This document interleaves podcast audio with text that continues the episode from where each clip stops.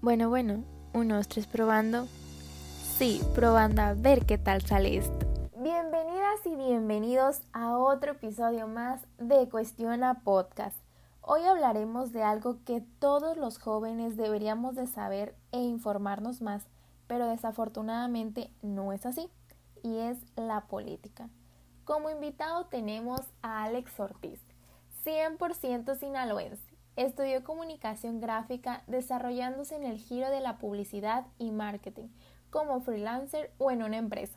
Ha trabajado en partidos políticos y la administración pública. También ha sido docente universitario impartiendo clases como medios de comunicación y marketing político. Se considera alguien muy millennial, disfruta la música, el cine, leer y cuando puede se da sus escapadas para viajar por el mundo. Le encanta ver reality shows y hacer deporte. Claro, cuando las ganas sobran. Bienvenido Alex, muchas gracias por aceptar esta invitación. No, a ti Daniela, muchas gracias. Es un honor tenerte aquí. Cuéntanos, ¿por qué crees que estas generaciones, sobre todo nosotros los millennials y centennials, debemos de estar más informados de la política? Eh, claro, Daniela. El asunto yo creo que te lo voy a, a contestar intensamente para luego eh, ahondar un poco más en el tema. Yo creo que es un asunto de dignidad. Hay, hay muchas cosas que suceden en el ámbito político, en el ámbito público, que en realidad lo que hacen es tocar o lastimar esa dignidad de cada uno de los individuos, de cada ciudadano. Suceden muchas cosas y vienen sucediendo muchas cosas desde hace muchos años, en, en este caso en el país, pero también lo podemos ver que suceden en otras partes de Latinoamérica, incluso del mundo, que los gobiernos, que los políticos, que los mandatarios, eh, pues en realidad no les importa. Ahí es donde yo creo que, y por eso puede sonar fuerte incluso, que, que se diga por dignidad, pero por eso justamente es por lo que tenemos que eh, estar cada vez más inmiscuidos, cada vez más atentos a lo que sucede. Hay hay una constante, mi generación, la generación que tú, a la que tú también tenés y a la que pertenecen también muchos jóvenes, eh, hay una constante que se nos dijo y se nos viene diciendo desde hace mucho tiempo, que es la política es una basura, la política es un cochinero, la política es, es deleznable, la política no, no te metas en política porque te vas a manchar, te vas a meter en ese, en ese cochinero, ¿no? Em, sin embargo, eso fue planeado, eso, eso fue dicho por alguien y, y, ha sido repetido durante muchos años, durante muchas décadas, y es justamente lo que necesitamos como generaciones cambiar. Yo he tenido la fortuna de estar dentro de organizaciones políticas. Hay un dicho que a mí me gusta decir mucho que es, eh, pues sí, de, tan, tan, tan degradada está la política como, como también están degradadas muchas otras de una crisis general que estamos atravesando como humanidad, eh, no solamente como mexicanos o como latinos o, o como, o, o, sea, es, una, es un asunto mundial. Hay una degradación de valores, hay una, eh, más bien, es difícil encontrar muchas veces eh, personas con valores, con una moral bien cimentada, con, una, con, con convicciones firmes. Entonces eso es justamente lo que pues permite también que sigamos replicando, pues casi casi se convierte en tema, ¿no? De que la política es basura, la política no es, no es para jóvenes. Y muy por el contrario, yo creo que la política es para los jóvenes, porque es la etapa en la que más energía, más ideas, más creatividad encontramos en, en, en nuestra vida. Sin, obviamente, sin quitarle y sin restarle mérito a las personas mayores. Sí, que ya tienen más experiencia, no. Así es, o sea, no, no, no es una lucha de jóvenes contra viejos, tampoco me quiero referir así, es simple y sencillamente en los jóvenes sí hay más eh, curiosidad, hay más creatividad, hay más energía también, eso es muy importante para hacer política, no es la misma que un joven de 30 años se desplace recorriendo, por poner un ejemplo, ¿no? En, un, en una de las muchas actividades que tiene la política, no es la misma que un joven pueda desplazarse por, no sé, por, su, por el territorio, por su demarcación, a que una persona a lo mejor de 60, 70 años, pues le va a costar un poco más de trabajo, ¿no? Eh, sin restarle el mérito, repito, a, a, las personas que siguen aportando a las personas grandes, mayores de 50, 60, 70, 80 años, incluso que siguen aportándole a la política desde donde quiera que estén. Y también veíamos, perdón, que las elecciones pasadas tuvieron 15 millones de nuevos votantes, que esto representa nuestra generación como millennial, ¿no? Mira, sí, es, es un asunto bastante complejo porque, bueno, me, me, retracto un poco, no es complejo, es un asunto lógico. eh, es un asunto de lógica. Ok, se ha cacaraqueado mucho que las elecciones tuvieron nuevos, eh, muchos millones de nuevos votantes, pero es que así viene sucediendo desde, desde que el país está incrementando la población. Entonces, eh, eh, o, o, sea, el México de 1988 tenía no sé exactamente, pero a lo mejor tenía 70 millones de habitantes. Entonces, el México del 94 tuvo un poco más. El México del 2000 tuvo, ese sí me lo sé, el México del 2000 no llegábamos a los 100 millones, teníamos como algunos 92, 93, 94 millones de habitantes. Entonces, si comparamos el México del 2000 con el del 2018, entonces tenemos casi 40 millones más de población. Es lógico que haya millones de nuevos votantes. Es un asunto de lógica. Efectivamente, hubo nuevos votantes, pero también dejó de votar mucha gente. O sea, la constante en México ha sido que el abstencionismo siempre es del 40% en las elecciones federales, en las elecciones a presidente de la República. Entonces, siempre hay gente que no vota. Esa es una gran diferencia y eso nos diferencia mucho. Y ahí sí no tiene nada que ver que seamos un país en vía de desarrollo o que seamos un país eh, pues de primer mundo, como se le conoce coloquialmente. No tiene nada que ver porque hay países en Latinoamérica que tienen un porcentaje de participación del más del 90%.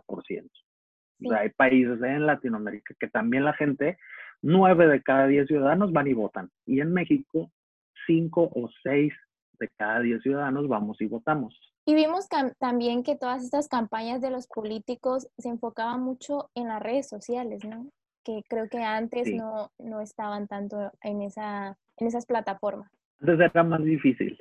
Antes era más difícil porque estas redes, precisamente las redes sociales, se tenían que hacer eh, pues a pie, se tenían que hacer casa por casa, persona por persona. Entonces hoy hay lo, el tema tecnológico, creo yo que facilita muchísimo eh, la actividad política, les, les, facilita los partidos, les facilita los perfiles. Sin embargo, pues viene y, y, y repercute en otro tipo de problemáticas, como son eh, que compartamos información falsa, campañas negras, campañas de odio incluso, que también lo tenemos viendo, eh, ya tiene bastantes años. En México tenemos observando que hay campañas muy agresivas, que hay campañas de odio, que hay campañas de calumnias, que hay campañas este, inclusive falsas, hay las que conocemos como fake news, y, y pues por supuesto eso eh, intervienen en muchas, en muchos de los votantes. Sí, porque nosotros estamos en todo esto de las plataformas, el Facebook, el Instagram, entonces somos como muy vulnerables a todas estas noticias, ¿no? De estarlas compartiendo y provocamos esto, ¿no? La, una desinformación, unos malentendidos. Claro, la, las fake news también, y, y, me gustaría también decirlo, así como lo hemos hablado de, del, del, tema político en general, eh, el asunto de las fake news eh, también es un asunto eh, que sucede en todas las culturas del mundo, en todos los países del mundo, y que los gobiernos, para bien o para mal, pues están siendo atacados o beneficiados con este tipo de, de, estrategias. Hay quien las arma también, ¿no? O sea, si, si, si hay a, si alguien a quien le convenga, pues obviamente va a sembrar una noticia falsa o una noticia calumniosa para intentar golpear a tal o cual actor político o en sí al gobierno, como es el caso pues actual, el caso de, de México, que el presidente no para de decir que, que, está, o sea, que su gobierno siendo atacado por, por este tipo de, de acciones, ¿no? De, sí, de aquí deriva esto del mal uso de las redes sociales, ¿no? Sobre todo porque todo esto que tú mencionas, a veces se hacen muchos memes y los estamos compartiendo, ¿no? No tomamos en serio todas estas situaciones que están pasando y que realmente nos afectan mucho. Así es. Yo, yo por ejemplo, en el tema de los memes, soy, soy un, soy pro memes. Yo, a mí me encantan los memes y, y creo que que es un, es un, es un modo muy, muy bonito de hacer eh, lo que era la sátira política. Hay quienes se pueden llegar a molestar, pero creo que si pensamos en la historia lo que ha sido la sátira política, pues ha habido incluso cosas peores que un simple meme. Eh, los programas de, de, televisión eran muy agresivos, que se hacían en los 70s, en los 80s de sátira política, eran muy, muy agresivos. Eh, la, la, incluso la canción protesta, que a mi punto de vista en, en México no, no hay casi en, en los últimos años, eh, también era muy agresiva. Entonces, eh, yo soy pro memes, yo, yo creo que eso es, son como válvulas de escape, ¿sabes? De, de la sociedad, de la ciudadanía. Nada más que, ojo, eh, regularmente los memes están coordinados por muchas de estas eh, de, estos entes que se dedican a sembrar y a hacer eh, noticias falsas eh, o, información que, que, intenta golpear. Entonces, la, la gran mayoría de las veces compartimos ese contenido sin darnos cuenta del origen, sin darnos cuenta de las intenciones. Los compartimos porque se nos hace gracioso, porque, porque estamos viviendo ese momento no sé, el presidente dijo algo, entonces salió un meme y nosotros lo compartimos. Entonces, eh, pero generalmente, y me gusta el nombre del programa y me gusta la intención del, de tu podcast, porque cuestionémonos, cuestionémonos de dónde viene, por, por qué hay una intención. Eh, ejemplo, hoy el presidente dijo algo y salió un meme, entonces, ¿quién hizo ese meme y para qué lo hizo? ¿Por qué el interés de que, de que el tema se replique tanto? ¿Por qué hay un interés de limpiar o de manchar la imagen de otro. Entonces, eh, yo creo que eso es lo que precisamente como generaciones, tanto a los millennials como a los centennials, nos hace falta muchísimo. Y vimos esto también de la pandemia, de que nadie estaba preparado para recibir todo esto, todos estos cambios que se nos vino no solamente en nuestra vida, en el mundo, en el país. Y como ahorita lo, lo mencionas, no tenemos tanto tiempo, sobre todo en la cuarentena, que en las redes sociales nos dedicamos mucho a compartir todo esto, ¿no? Que pues, no tenemos nada que hacer y pues nomás nos la llevamos compartiendo todas estas cosas. Y también te quería preguntar, ¿tú crees que eh, la esta pandemia es una oportunidad o una desventaja para nosotros como millennials? Eh, yo siento que ya va a depender de cada uno de nosotros. Habrá muchas personas que lo vean como, como una crisis, que en realidad es una crisis, y pues de cada crisis siempre tiene que salir algo que permite a ti aprender y a partir de ese aprendizaje ser mejor, si es en el ámbito de pareja, si es en el ámbito familiar y profesional, por supuesto, pues entonces habrás salido de la crisis bastante bien librado. Pero tampoco me gustaría eh, juzgar a, a, quien no, no haga nada en, en, en, este, en este episodio eh, creo que también es muy válido. Sus razones las habrá tenido. Eh, sí, sí, sí, sí, de repente eh, el, el, dicho cada cabeza es un mundo, pues es muy cierto. Y de repente no podríamos saber quién está atravesando por momentos muy difíciles o de alguna enfermedad tenga que ver con la mente. Y eso, incluso sin saberlo, esa persona, pues le puede llegar a afectar muchísimo. Eh, toda la condición que estamos atravesando. Ojalá y todos lo pudiéramos llegar a tomar Aprovechar de la mejor manera. ¿no? Sí, ojalá y todos lo podamos hacer en lo individual y en lo colectivo, porque en lo colectivo nos permitiría ser también mucho mejor sociedad. Y al ser mucho mejor sociedad, pues estaríamos avanzando eh, enormemente en los problemas que como sociedad tenemos. Repito, en lo individual, porque no, muy difícilmente una persona que no tiene eh, mucha mucho equilibrio individual puede aportarle a la sociedad, eh, pero sí tenemos que partir de lo individual hacia lo colectivo. Eh, ese es uno de los grandes problemas que atravesamos también como ciudadanía, que, que, que, cada quien está tan en lo suyo, estamos tan en lo nuestro, que, que poco nos, nos, nos motiva o poco nos, nos llama hacia lo colectivo. Y que es muy importante, ¿no? Porque así es como funciona también esta sociedad de todos juntos, no nada más tú como individuo, como individuo preocuparte por uno mismo, ¿no? Exacto. Sí, sí, sí, claro, por supuesto, no. Y, y soy de esa idea que no puedes eh, ir, ir a aportar mucho hacia afuera si, eh, si dentro no, no estamos tan bien. Sí, Claro. Y sobre todo en esto de cómo crees que ha llevado la política toda esta pandemia. Mira, mm, yo, yo soy muy crítico incluso con, con los gobiernos, tanto locales como el federal.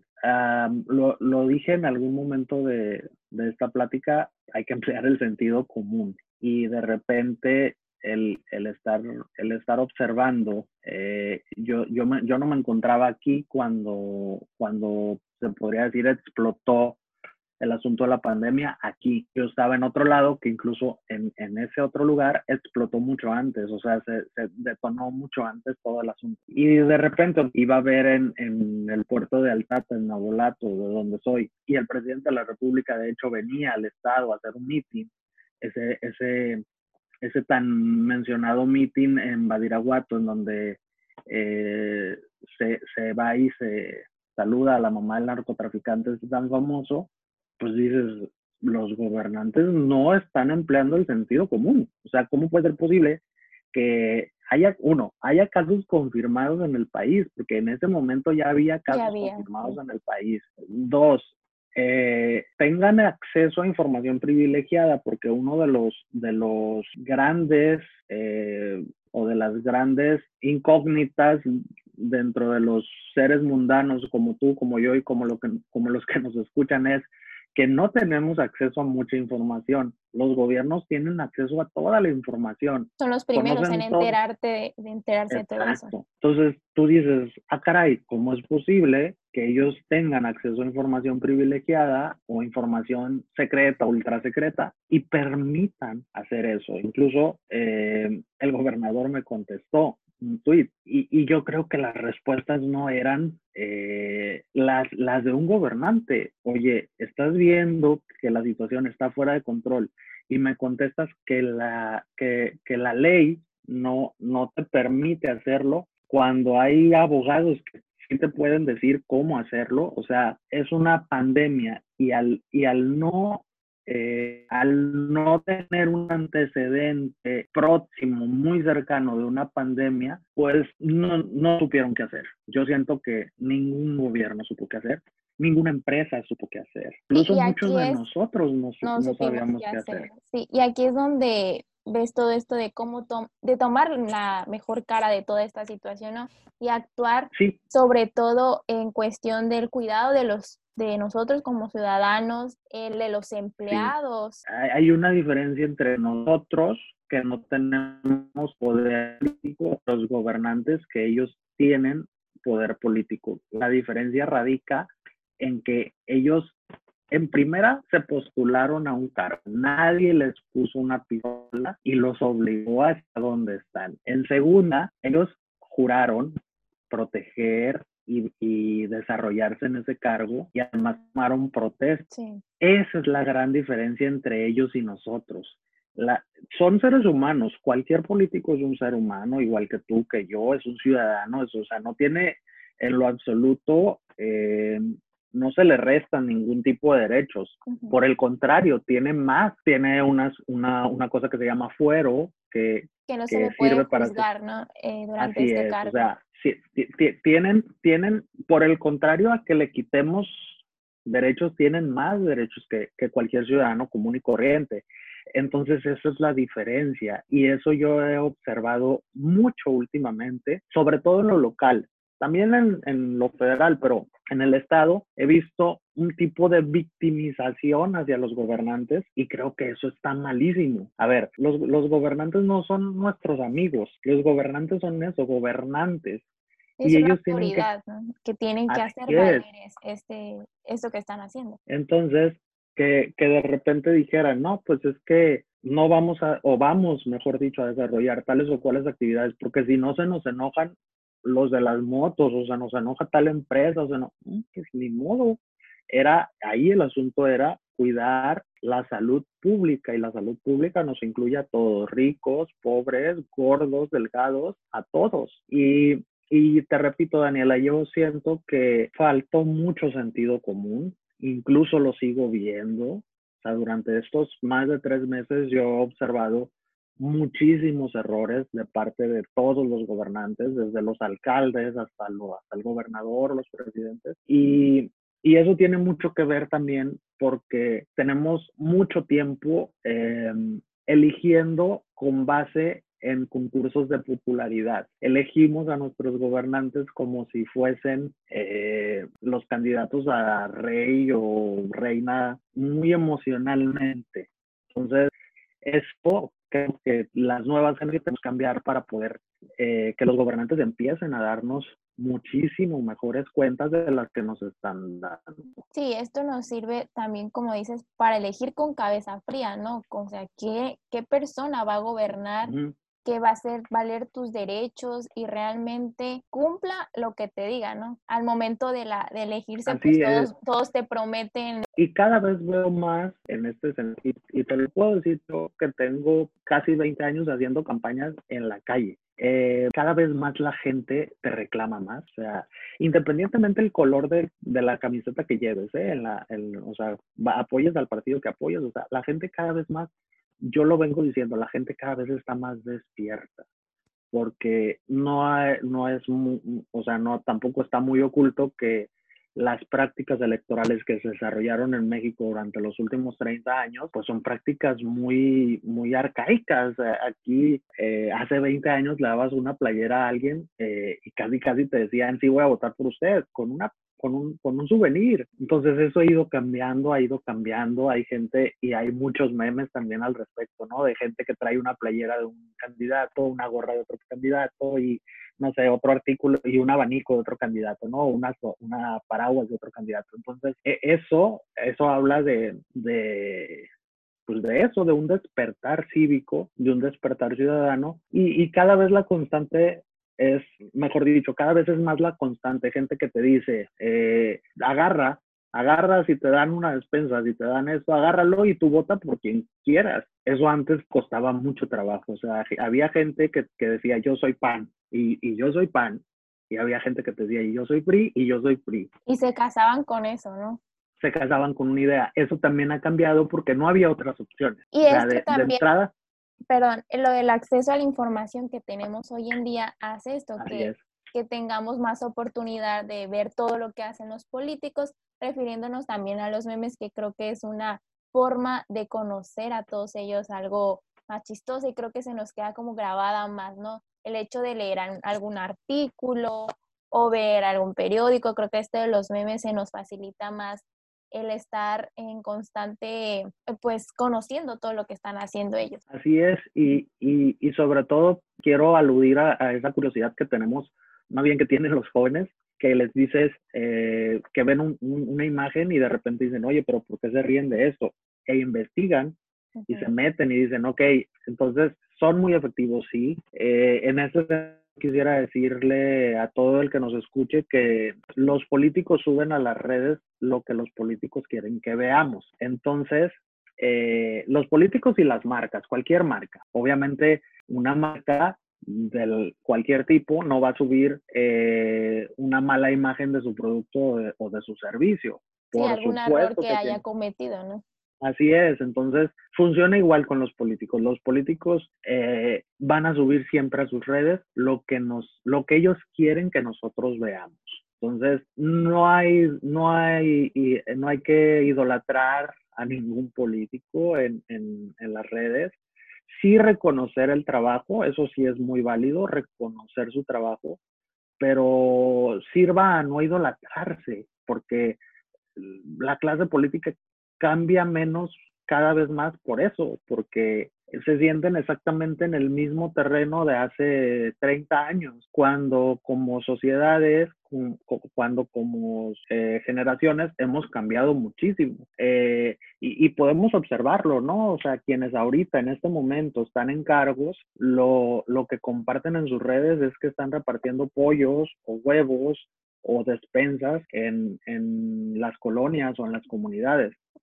Ojo, no estoy peleado con eso. Simple y sencillamente me parece pésima la idea de que de entrada a un joven que somos los que más consumimos el contenido en, en, las redes sociales, le digas que eso es hacer política. Me parece muy terrible que a un joven se le comunique que hacer política es, ir a entregar pollos y despensas. Sí, porque también lo ves con la playera y con todo el equipo y el repartiendo despensas, que es muy bueno, ¿no? Que ayuden a todas estas personas más vulnerables, pero, o sea, ponen en la bolsa el, un logotipo del, del partido al que pertenece. Ya suben todas estas fotos. Así es. Y, y además, y, y, te puedo compartir, por ejemplo, Daniela, y a todos los que nos escuchen, que eh, a mí me ha tocado hacer estas actividades y la gente, eh, yo trato vaya, tampoco me quiero, alguna foto habrá mía entre un producto, ¿no? Pero siempre he tratado que no sea así. Y cuando no es así, cuando no hay ninguna intención de fotografiar ni de nada,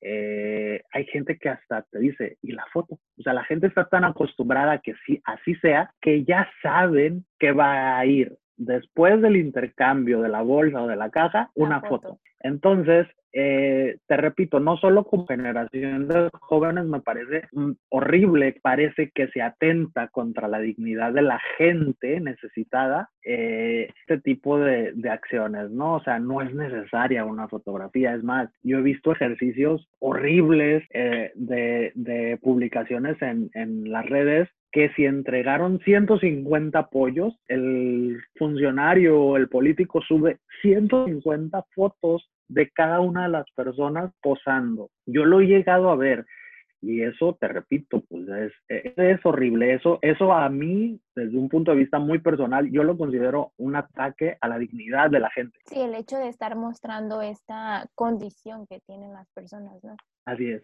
Y si quieres tú ayudar, pues también se puede hacer como tú le dices, vas, llevas esta canasta básica o la ayuda que vayas a dar y ya que se quede con eso y las personas te lo van a agradecer más que el hecho de estar tomando la foto y subirlo. Así es. Yo, yo, yo siento que sí, sí podrían tener un, un, impacto que les beneficie más, que les beneficie más y, y, y, podrían tener una repercusión mayor si lo hiciesen de otra, de otra forma. Y para finalizar, eh, queremos que nos des tres consejos o tres tips a todos nosotros, los millennials, los centennials que nos escuchan, de, de esto, de informarnos y cuestionarnos más de toda la política, de todo lo que se está viviendo, para que en próximas elecciones nosotros tomemos más a conciencia las decisiones. Claro, eh, vienen elecciones del año que entra. Eh, de entrada, yo, yo he sido docente universitario de chavos de 18 a 20 años y en algunas de las materias, muy a mi pesar, eh, me doy cuenta de que ni siquiera saben cuál es la función de, de, de, los diputados o de los senadores o de los gobernadores, etcétera. Entonces yo en primera, el primer consejo que les daría,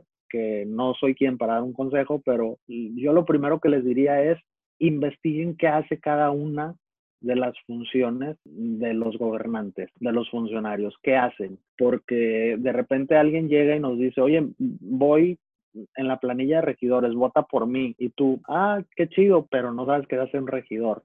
Y te, cae, y te cayó muy bien y de repente tú te dijo, oye, voy de regidor para tal fulano, fulano o fulana eh, candidato o candidata a alcalde y tú votaste y resulta que el alcalde lo primero que hizo fue pelearse con esa persona que te cayó súper bien y, y hizo un desastre en el ayuntamiento. Entonces, dediquémonos a, a, saber y a conocer un poco más. No está difícil, no está para nada difícil. Eh, son bien poquitos cargos, o sea, en lo local, en lo municipal son regidores, el alcalde, el síndico procurador, y en lo estatal es el Congreso local, que son diputados, y el gobernador. Y en lo federal igual es el presidente de la República, diputados y senadores. Entonces, eh, investiguemos un poquito más qué hace cada uno, qué funciones tienen, dónde empieza y dónde acaba su función, sus, sus, sus cargos, exacto. Eh, para bien, yo también sí quisiera aclarar que también veo a una sociedad cada vez más informada, cada vez más, em, no, no en un sentido agresivo, sino, sino sí queriendo hacer valer sus derechos. Y ya no suceden muchas de estas cosas que sucedían antes, de que, por poner un ejemplo, ¿no? De que un retén te quería extorsionar o tal cosa, eso también está cambiando y eso es consecuencia de, que hay una sociedad cada vez más informada. O también no hay que creer en todo lo que las redes digan tal, tal y cual, ¿no? Para resumir, informémonos qué hace cada uno de los de los cargos. Todos tenemos desde nuestra casa, desde nuestra colonia, todos, absolutamente todos vamos a tener un representante. Tenemos que tener un regidor, tenemos que tener un diputado local, tenemos que tener un alcalde, por supuesto, pues es, el presidente municipal. En ese sentido, pues la segunda sería conocer un poco más de las personas. No porque lo que veas en el póster te parece muy atractivo o lo que, o lo que veas en el video de redes sociales eh, significa que, que vaya vayas a emitir pues así de, de buenas a primeras tu, tu, tu, voto. Eso me llevaría a un tercer consejo que es que sí voten, sí, es muy importante que hagan valer esa, ese derecho ¿no? que tenemos nosotros como ciudadanos. Eh, eh, eh, es un derecho y además es una obligación. México está considerado como un país en donde el voto es obligatorio. Lo que sucede es que no sucede nada si no votas.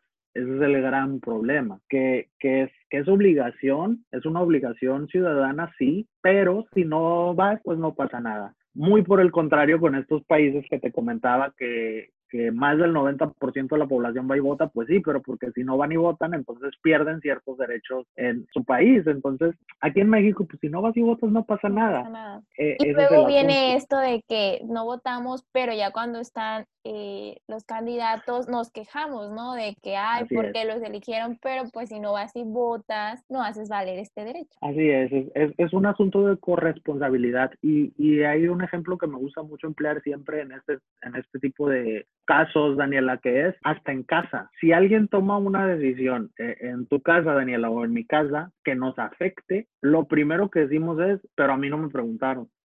y, oye, pero, y, lo primero que te dicen, ya sea tu pareja, tus papás, tus hermanos, lo que sea, es que no estabas. Tú te indignas y dices, pero a mí no me preguntaron, yo no, yo no decidí eso. Es exactamente la misma con el tema de los gobiernos. Pero a gran escala, ¿no? A gran escala y por supuesto, y es una, es una decisión que repercute en millones de personas, no solamente en una familia con tres, seis o diez integrantes, es una decisión que repercute en miles o en millones de personas las, las, que, las que en la urna estamos eligiendo. Entonces, e, esos tres consejos básicamente, en primera, eh, investiguen qué hace cada uno, investiguemos qué hace cada uno de los, de los cargos a los que vamos a elegir. En segunda, conozcamos un poco más de las personas que están postulándose a sus cargos. Y en tercero, voten, votemos, tenemos que votar. Pues muchas gracias, una plática enriquecedora para todos nosotros. Y gracias otra vez por tomar esta invitación, por compartir toda esta experiencia que tienes con nosotros y esperamos volverte a tener en este podcast. Muy bien, muchas gracias. Espero que sí, Daniela, y, y de igual forma, ojalá y a quien nos escuche le quede un poquito de análisis y un poquito de, de ganas de sí retomar el, el tema y de participar activamente. Muy bien, pues Muchas gracias a todos por escucharnos y compartan este podcast para que podamos llegar a más personas. Nos vemos a la próxima.